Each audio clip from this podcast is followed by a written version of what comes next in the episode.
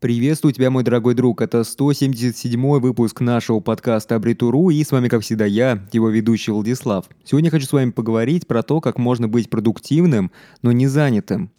Сегодня я хочу, я буду говорить про продуктивность, потому что именно продуктивность является главным и решающим фактором в нашей карьере. Я стал ощущать, что в современном мире очень легко быть занятым, но крайне сложно быть продуктивным. Почему так происходит? Потому что все от того, что вокруг нас слишком много лишнего шума. Огромное количество уведомлений, предупреждений, дел, вещей, вещей, которые требуют нашего внимания. Очень часто мы просто не осознаем то, что от этого нам жить легче не становится. Все ненужные события и вещи, они только мешают нам двигаться дальше, вперед к нашей цели, которая нас действительно должна волновать и которая для нас действительно должна быть важной. Если вы засоряете свое пространство, то вам будет сложно двигаться к вашей главной цели. Сегодня я расскажу вам 6 отличных советов, которые вы сможете применять в своей повседневной жизни, чтобы вы могли сосредоточить свое внимание на важных задачах, чтобы вы могли быть продуктивным, а не занятым. Не буду затягивать с этим вступлением и начну сразу с самого главного. Мой первый совет – не начинайте свой день с чатов и социальных сетей. Совет кажется очень банальным, но поверьте, это намного сложнее, чем кажется. Я знаю, что инстинктивно охота начать свое утро именно с проверки сообщений. Наверняка вот ты сидишь и думаешь о том, что кто-то и что-то мог вам написать в социальной сети, и вот это нужно прочитать прямо сейчас. И это всегда очень сильно волнует, когда вы получаете сообщения от людей, которые вам не безразличны либо от каких-нибудь новых людей, с которыми вы только-только познакомились, и вам действительно важно узнать то, что там человек написал. Ну не то, что важно, скорее просто интересно. Иногда сообщения, они напоминают какие-то маленькие подарки, которые способны поднять вам настроение.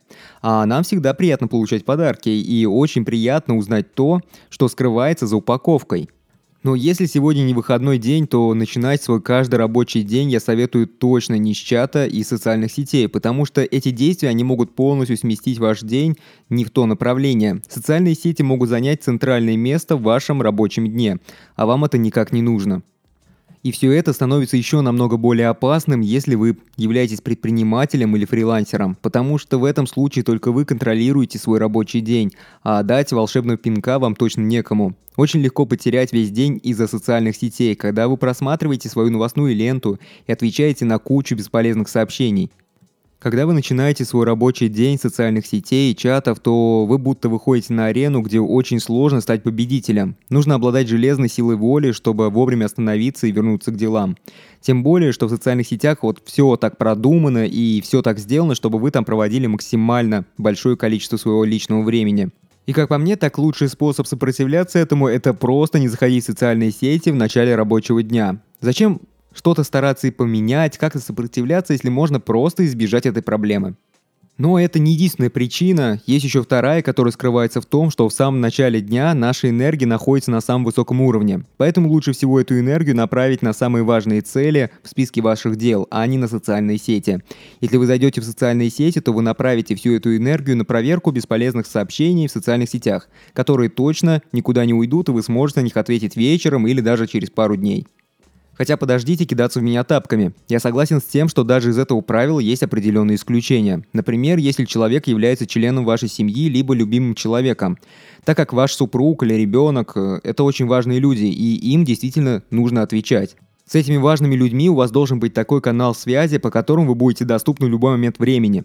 Например, я очень хитер, я использую разные источники связи для разных людей. Например, с родными я общаюсь только в Вайбере, а ВКонтакте со всеми остальными. По работе я общаюсь только внутри нашего корпоративного приложения. Также у меня несколько сим-карт, поэтому я иногда выключаю первую, а номер второй знает только семья. Удобно, никто не беспокоит. В общем, пользуйтесь. Это простой метод, который очень эффективен. Мой второй совет. Убрать все отвлекающие факторы. Этот совет заключается в том, чтобы убрать все отвлекающие факторы. Под этим я подразумеваю все вот эти надоедливые уведомления, оповещения и вот эти вот все разные вещи, которые настолько сегодня сильно распространены, что, кажется, стали какой-то важной частью нашей жизни. Но что более э, заметно, что они стали важной частью каждого приложения. Вот каждое приложение, которое разработчик загружает там в App Store или Play Market, оно обязательно будет содержать какие-то уведомления. Программное обеспечение даже сайтов сегодня используют отдельные уведомления, когда они публикуют какие-то новые сообщения. И вот вам, скорее всего, в рабочее время на это точно не стоит отвлекаться. Я нахожу все эти уведомления слишком навязчивыми. Я всегда отключаю звук на телефоне, если планирую заняться важной задачей. Поэтому я стараюсь не устанавливать новые приложения. Если я их устанавливаю, то сразу ограничиваю их в уведомлениях. В нашей жизни очень важно понимать то, что является ключевым в данный момент, а каким моментом следует сказать «нет». И иногда это очень сильно помогает повысить собственную эффективность. Если у вас телефон на андроиде, то там можно очень гибко настраивать уведомления. Можно все автоматизировать. Например, когда вы приходите на работу, включается беззвучный режим. Уходите с работы, включается обычный режим. На айфоне, скорее всего, тоже можно так гибко настраивать, но я в этом не уверен. Обязательно погуглите, посмотрите, это достаточно удобно, если у вас так получится. Я специально полностью отключил все уведомления на своей электронной почте, так в последнее время туда сливается просто куча спама. Почему люди думают, что спам все еще работает, я не понимаю. Я никогда не буду покупать у компании, которая продвигает свои услуги через спам. Если я занимаюсь важной задачей, которая требует концентрации внимания, то отвлекаться вот на все эти уведомления для меня просто недопустимо. Я расскажу небольшую историю своей жизни. Я когда-то занимался важной настройкой для клиента, которая была очень тесно связана с деньгами. В конце дня я понял, что случайно допустил фатальную ошибку, которая могла бы привести просто к огромным финансовым потерям. Хорошо, что я решил все перепроверить, и моя интуиция меня не обманула. Так я избежал огромного количества проблем. А почему я тогда допустил эту ошибку? Хм, все просто, если вспомнить, то я на самом деле постоянно отвлекался на уведомления из социальных сетей. И вот это не единственный пример из моей жизни. В какой-то момент я стал думать про уведомления как о чем-то таком, что очень губительно и разрушительно может влиять на нашу жизнь. Если что-то и происходит в социальных сетях, то я узнаю про это только после того, как я закончу с самой важной задачей. Скорее всего, там не будет ничего важного, поэтому это точно подождет. Хотя даже и тут бывают исключения. Например, некоторые из вас могут работать на тех местах, где нужно быть постоянно доступным по всем возможным источникам связи. Например, вы можете быть менеджером по работе с клиентами, либо вы можете быть э, каким-нибудь важным менеджером в рекламном агентстве, и в этом случае все это совершенно понятно. Вам нужно быть онлайн постоянно, и вам нужно максимально быстро отвечать на сообщения.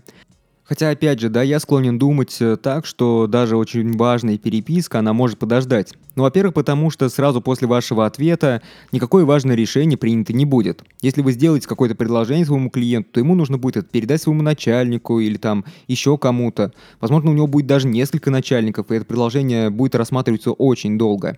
И аналогично обратно, если вам сделали какое-то предложение, вам нужно будет это переварить, сравнить, посчитать и так далее. То есть вы все равно не сможете сразу дать ответ. Поэтому специально для таких ситуаций я рекомендую выделить фиксированные моменты времени в ходе вашего рабочего дня. В эти моменты времени вы будете проверять сообщения, электронные письма и различные уведомления. Это может быть несколько заходов по 30 минут в день. Таким образом, вы сможете внести определенную структуру в свои дни, а не будете метаться с одной задачи на другую, периодически прерываясь на изучение различных уведомлений. И я понимаю, все это действительно сложно, очень сложно держать в голове, что сейчас важно, а что нет. И поэтому я рекомендую вам заранее определять для себя все наиболее важные и наиболее приоритетные задачи. И, скорее всего, делать это в уме очень сложно, поэтому я также рекомендую вам использовать специальные программы для работы со списком задач, либо какой-нибудь бумажный планинг. У всех задач должны быть заранее расставлены все приоритеты. И вот вполне возможно, что вам сейчас необходимо проверять уведомления. Это тоже важно. Но это не задача с высшим приоритетом, а в вашем плане есть еще очень много других задач, у которых приоритет повыше. Мой следующий совет, совет номер три, иметь список приоритетных дел. Он вытекает из предыдущего совета. Мой третий совет заключается именно в том, что вам необходимо иметь список наиболее приоритетных дел. Попробуйте разобраться с двумя-тремя ключевыми задачами из этого списка, которые вы бы хотели выполнить именно сегодня. Чтобы этот список был полезен, необходимо придерживаться графика. Разумеется, что планирование должно быть реалистичным, так как планировать что-то такое, что вы физически не сможете сделать, это достаточно глупая затея. Кроме списка важных задач у вас могут быть и другие, которые вам тоже необходимо выполнить. Например, планирование встречи с врачом или встречи с вашим другом. Это тоже небольшие задачи, которые не имеют определенного срока выполнения, и они могут не входить в топ-3 важных задач, которые вам точно нужно выполнить вот прямо сейчас и прямо сегодня. Если у вас нет списка приоритетных дел, то вы можете очень легко провести весь день работы над десятком мелких задач, которые не являются важными, но они тоже должны быть выполнены.